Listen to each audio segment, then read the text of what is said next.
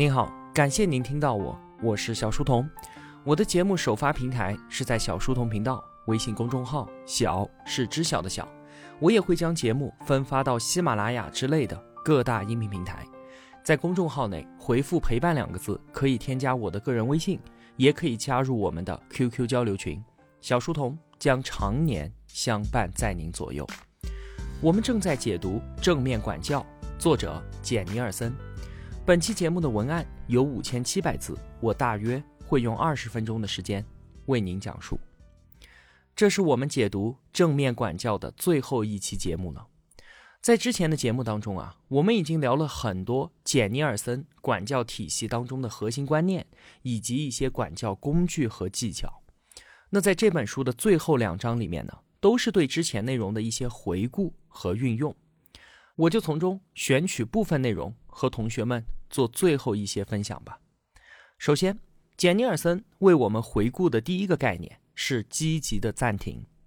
暂停不是为了让孩子受苦，为了让他们付出代价，而是要让我们和孩子都能够保持冷静，恢复情绪，为了之后更好的解决问题。当孩子出现不良行为的时候啊，我们可以给他拥抱，和他一起去暂停，陪他看书，玩一会儿游戏。当然了。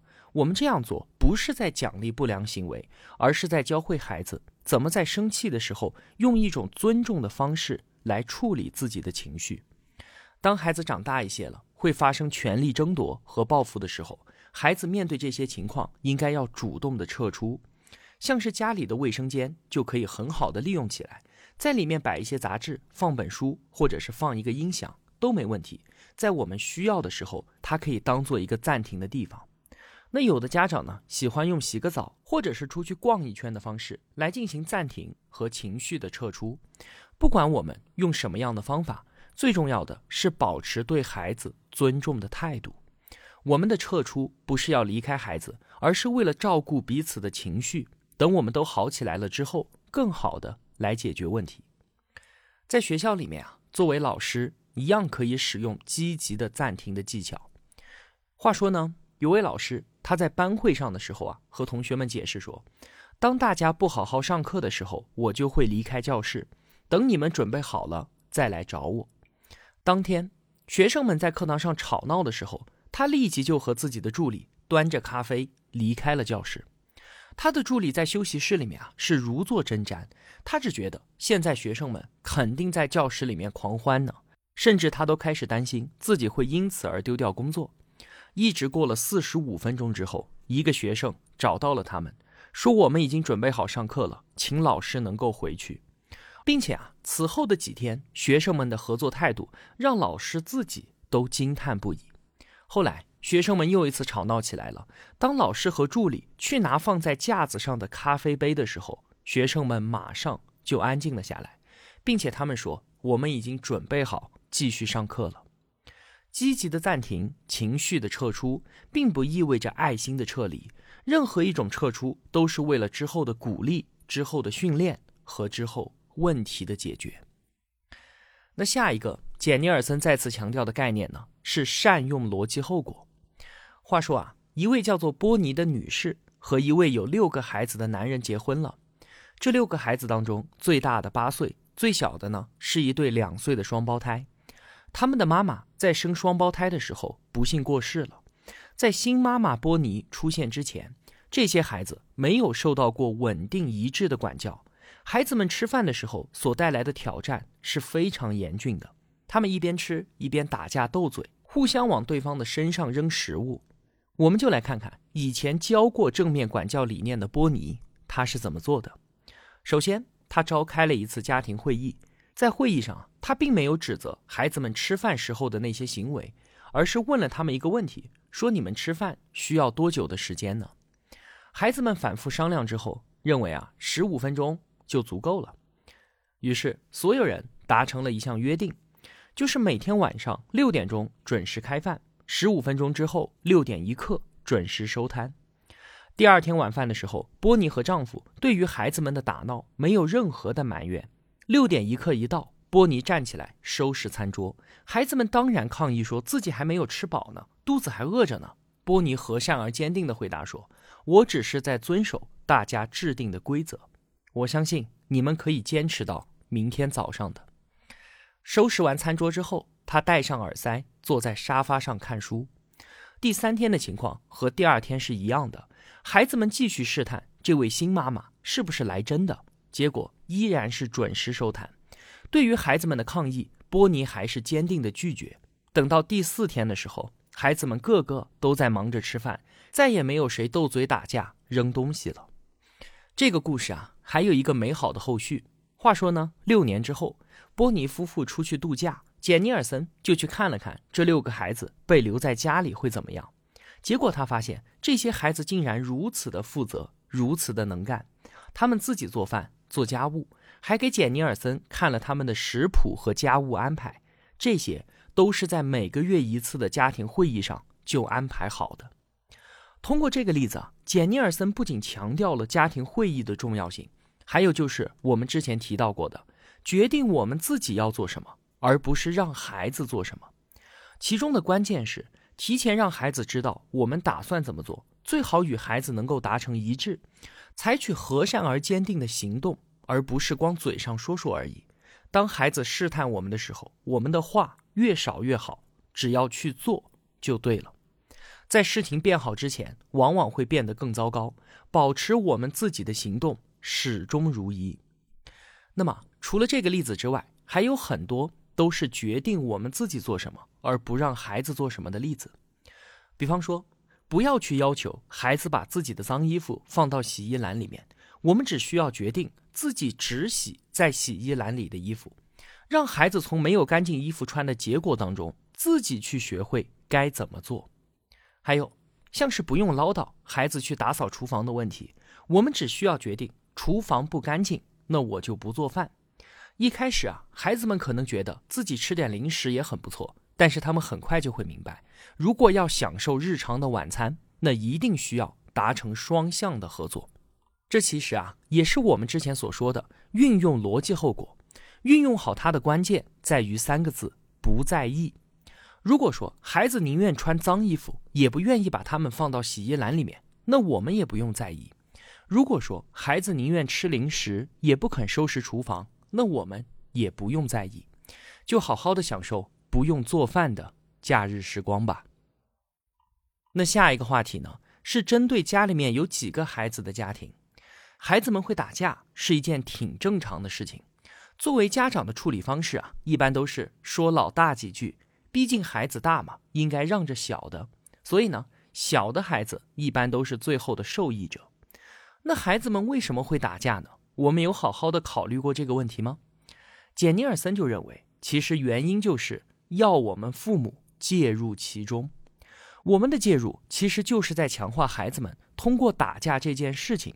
寻找归属感和价值感的信念，有些家长啊根本就不相信这个说法，说打架是为了吸引父母更多的关注。他们争辩说自己不在的时候，孩子们也会打架。这个时候，简尼尔森总是会反问说：“那你都不在现场，你是怎么知道他们打架的呢？”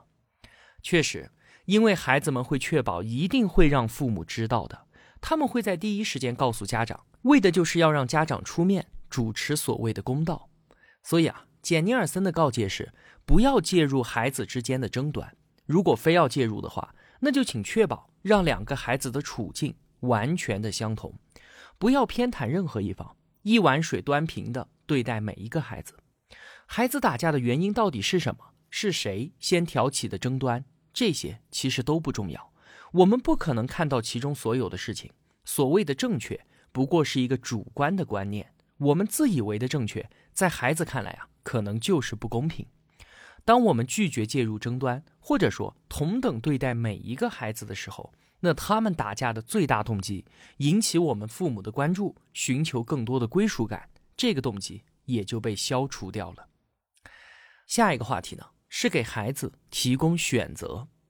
我们家长最大的错误之一，是给孩子提要求。而不给他们提供选择，孩子不回应要求的时候，他们往往还是会回应选择的。我记得罗胖在电视节目里面说过他们自己家里的一个例子：他的女儿一岁多的时候，总是不愿意去洗澡，洗澡就是他对孩子的要求，这个要求被拒绝了。但是如果换成提供选择呢？你是希望爸爸抱你去洗澡呢，还是妈妈抱你去？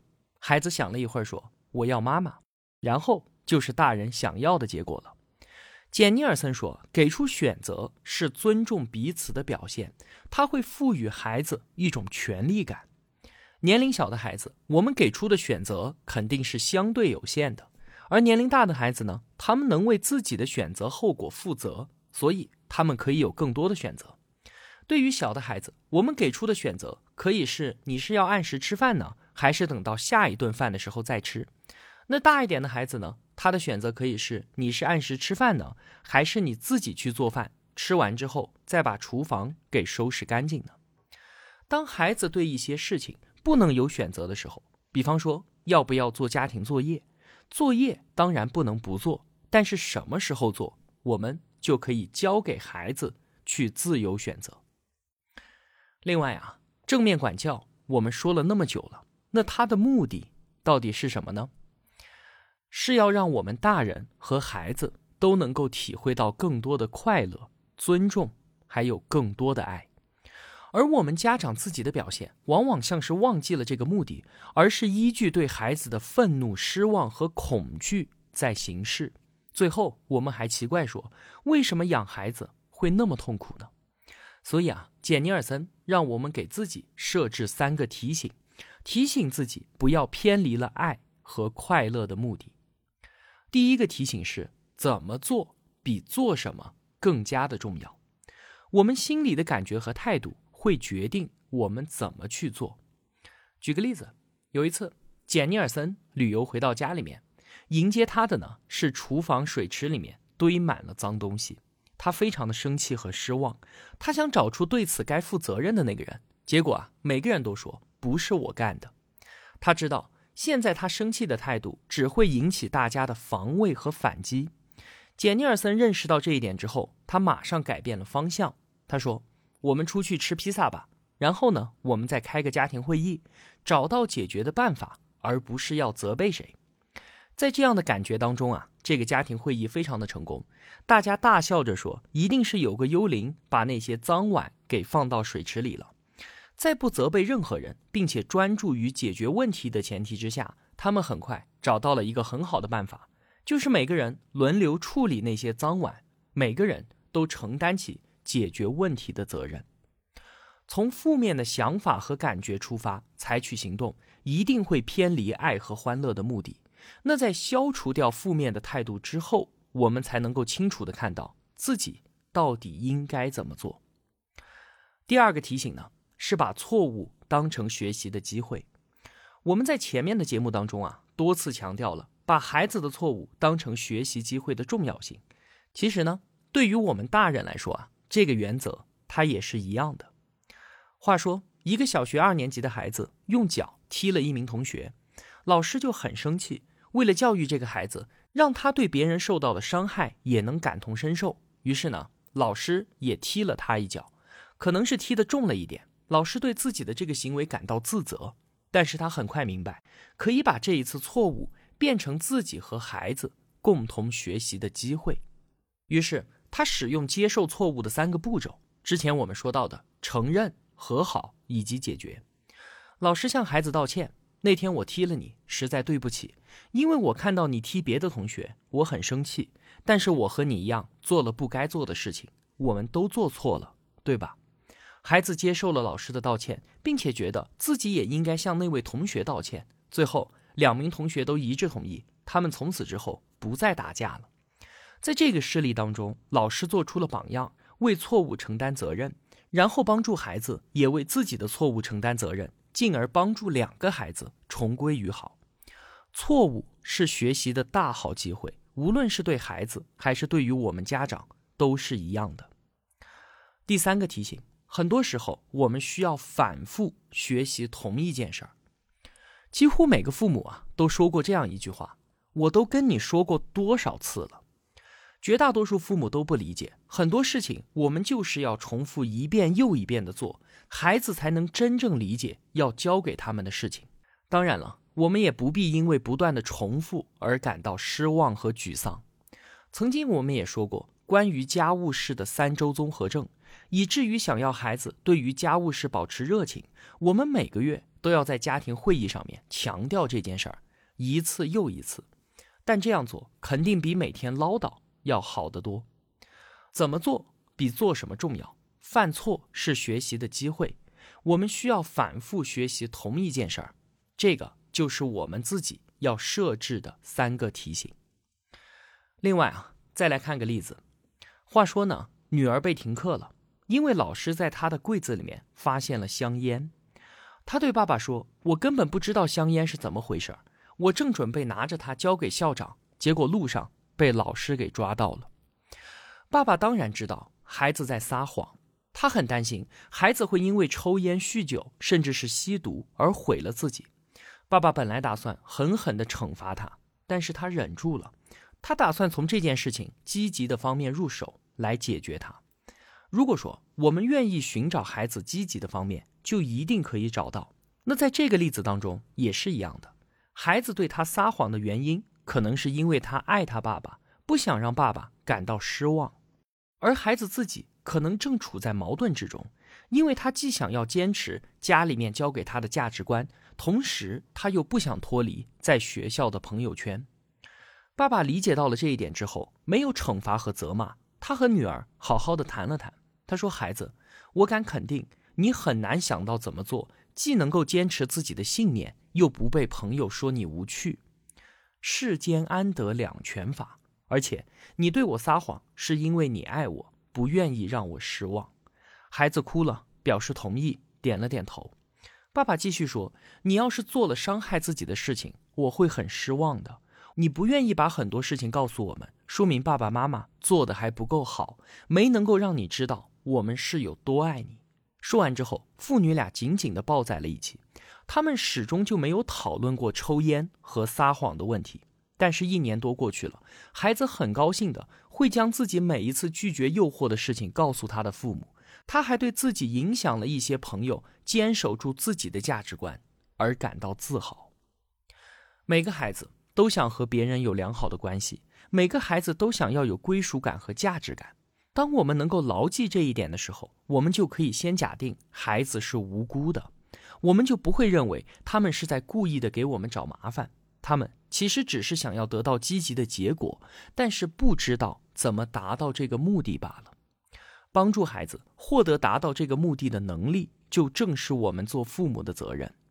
我知道你想要归属感和价值感，我应该怎么帮助你？当我们有了这个态度，孩子自然能够感受到我们的爱。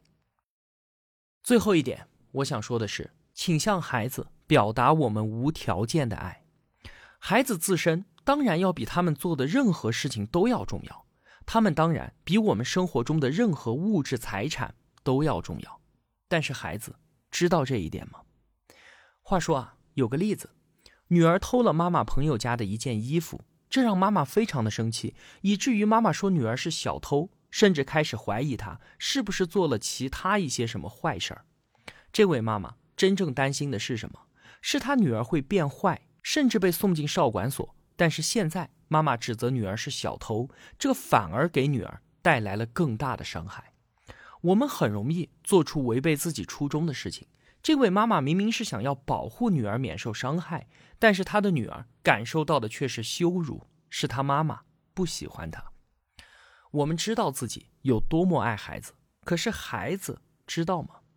当我们去问孩子的时候，得到的答案可能是会令我们十分惊讶的。一个三岁的孩子，他回答说。如果我乖乖的，妈妈就会爱我。一个十几岁的孩子，他的回答是：如果我的考试分数是令人满意的，那妈妈就会爱我。我们希望孩子更好，是因为我们爱他。但请记住，只有孩子在感觉更好的时候，他们才会做得更好。而没有什么事情能够比我们无条件的爱让孩子感觉更好的了。好了。关于《正面管教》这本书的分享到这里啊，就全部结束了。我强烈建议所有家长都把这本书买回去自己看一看，从头到尾完整的读一遍，获得的收获一定是听我解读的十倍以上。我在这里所说的话有很多理解偏颇和不全面的地方，这都受制于我的个人经历和思考的深度。就正如我在第一期节目当中所说的那样，我也是在学习怎么做一个更好的父亲。